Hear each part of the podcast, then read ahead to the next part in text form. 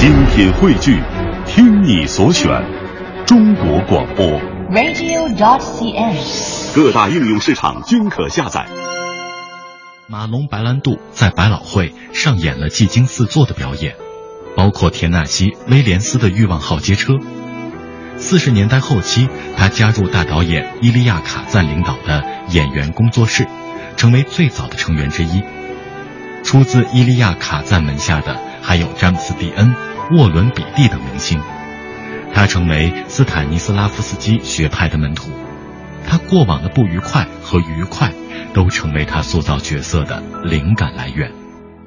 很快，他就来到了洛杉矶的好莱坞，准备在这里找找机会。在他的第一部电影《拿尔本色》中，他扮演了一个截肢的退伍军人。为此，他特意花了一个月在医院中与伤者住在一起，以致当时的观众以为他本人就是一个剧组雇来的二战伤兵。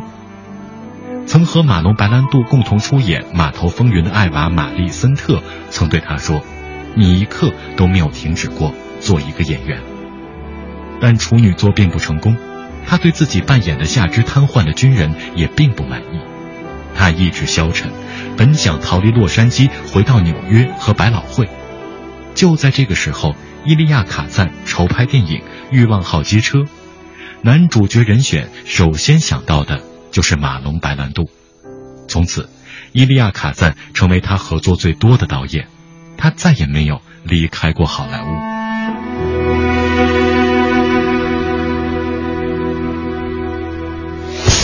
第五届北京国际电影节，时光电影院特别制作，展映佳片推荐。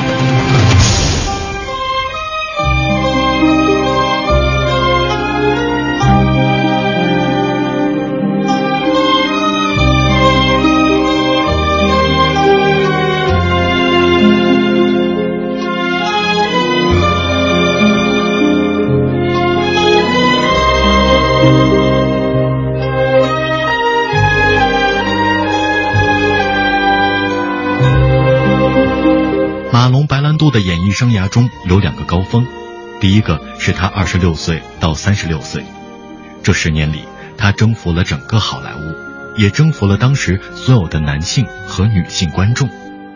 上世纪五十年代初期，他出演的影片角色硬朗、不羁、放荡，游离于主流群体之外，却充满了致命的吸引力。《欲望号街车》里的斯坦利就是一个典型的例子。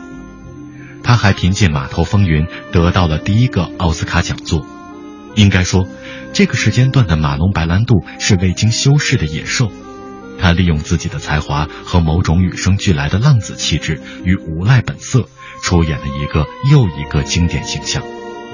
当人们开始习惯沉迷于一个流氓无产阶级偶像时，他就去演拿破仑、凯撒和萨巴塔。为了演一个日本人，可以去花费心思去学一口蹩脚的英语，但这些也不妨碍他在《红男绿女》这样的舞台化歌舞片里欢欣地出演了角色。六十年代，他的事业出现了滑坡，期间只有《叛剑喋血记》一篇算是成功之作，但这部电影漫长的拍摄周期和高昂的制作费用让米高梅影业不堪重负。一场电影官司使他变得怪癖、孤独、沉默寡言，几乎与世隔绝。他变得玩世不恭，成为好莱坞最为出名的浪子。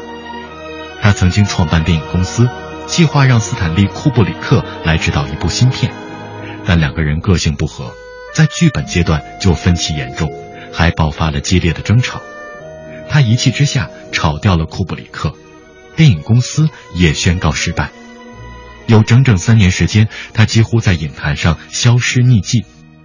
到了七十年代，谁也没有想到，已经被宣告为票房毒药的马龙·白兰度又恢复了往日的荣耀。他四十八岁接演了《教父》，不仅答应了二十五万美元的片酬，甚至同意接受对于他这个级别的演员来说近乎侮辱的试镜。该片获得了极大的成功，但他却坚决拒绝参演第二部。不管片方愿意付出怎样的酬劳，理由仅仅是不愿意重复类似的角色。在之后的《巴黎最后的汤戈》和《现代启示录》中，他变成了嘴里喊着“恐怖啊，恐怖”的战争分子。在第二春》里，他随和但是易怒，宽容但是尖锐。他在银幕上成为了一个莲子的大丈夫，成为了一个懦弱的中年人。或许，这正是马龙白兰度精神世界的写照。马龙白兰度是斯坦尼斯拉夫斯基学派的忠实拥护者，也是方法派的代表人物。该学派认为，演员必须精于观察时事，揣摩现实生活中的行为，也应该对心理学有基础的认识，想象出演绎角色的心理状况。在职业生涯的后期，他有两段经典的死亡戏，可被视为这种表演技巧的最佳体现。一次是在巴黎最后的汤戈之中。马龙白兰度站在阳台上，被人从背后开了一枪。随后，镜头切换到面部特写，他似乎是带着无限眷恋和欣慰的表情死掉了。随后，镜头一切，他以一个婴儿在子宫内的姿势倒在地上。镜头慢慢拉开，只听到女主角玛利亚施耐德的喃喃自语。他在回忆录中谈到。巴黎最后的汤戈拍完之后，我决定再也不会为了电影从情感上毁灭自己。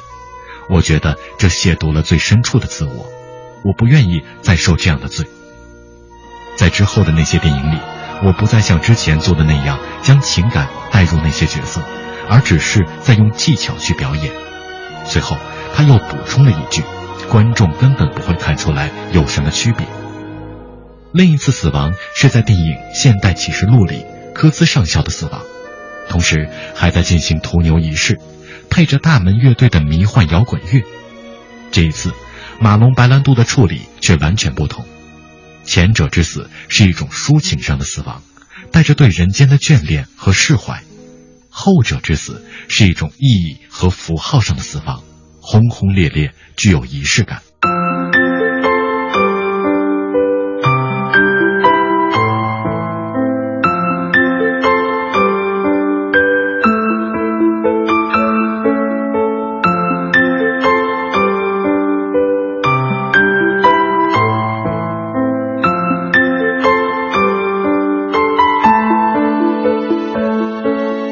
却以不愿意背台词而闻名，公开宣扬自己的懒惰。他总是得到一部影片中最高的那份片酬，有时哪怕他并不是主演。在拍《现代启示录》的时候，科波拉跟白兰度谈剧本，聊到越战，马龙白兰度说：“我还以为是诺曼底登陆呢。”事实上，在那之前，马龙白兰度根本就没有看过剧本。这也许印证了伊利亚卡赞的话。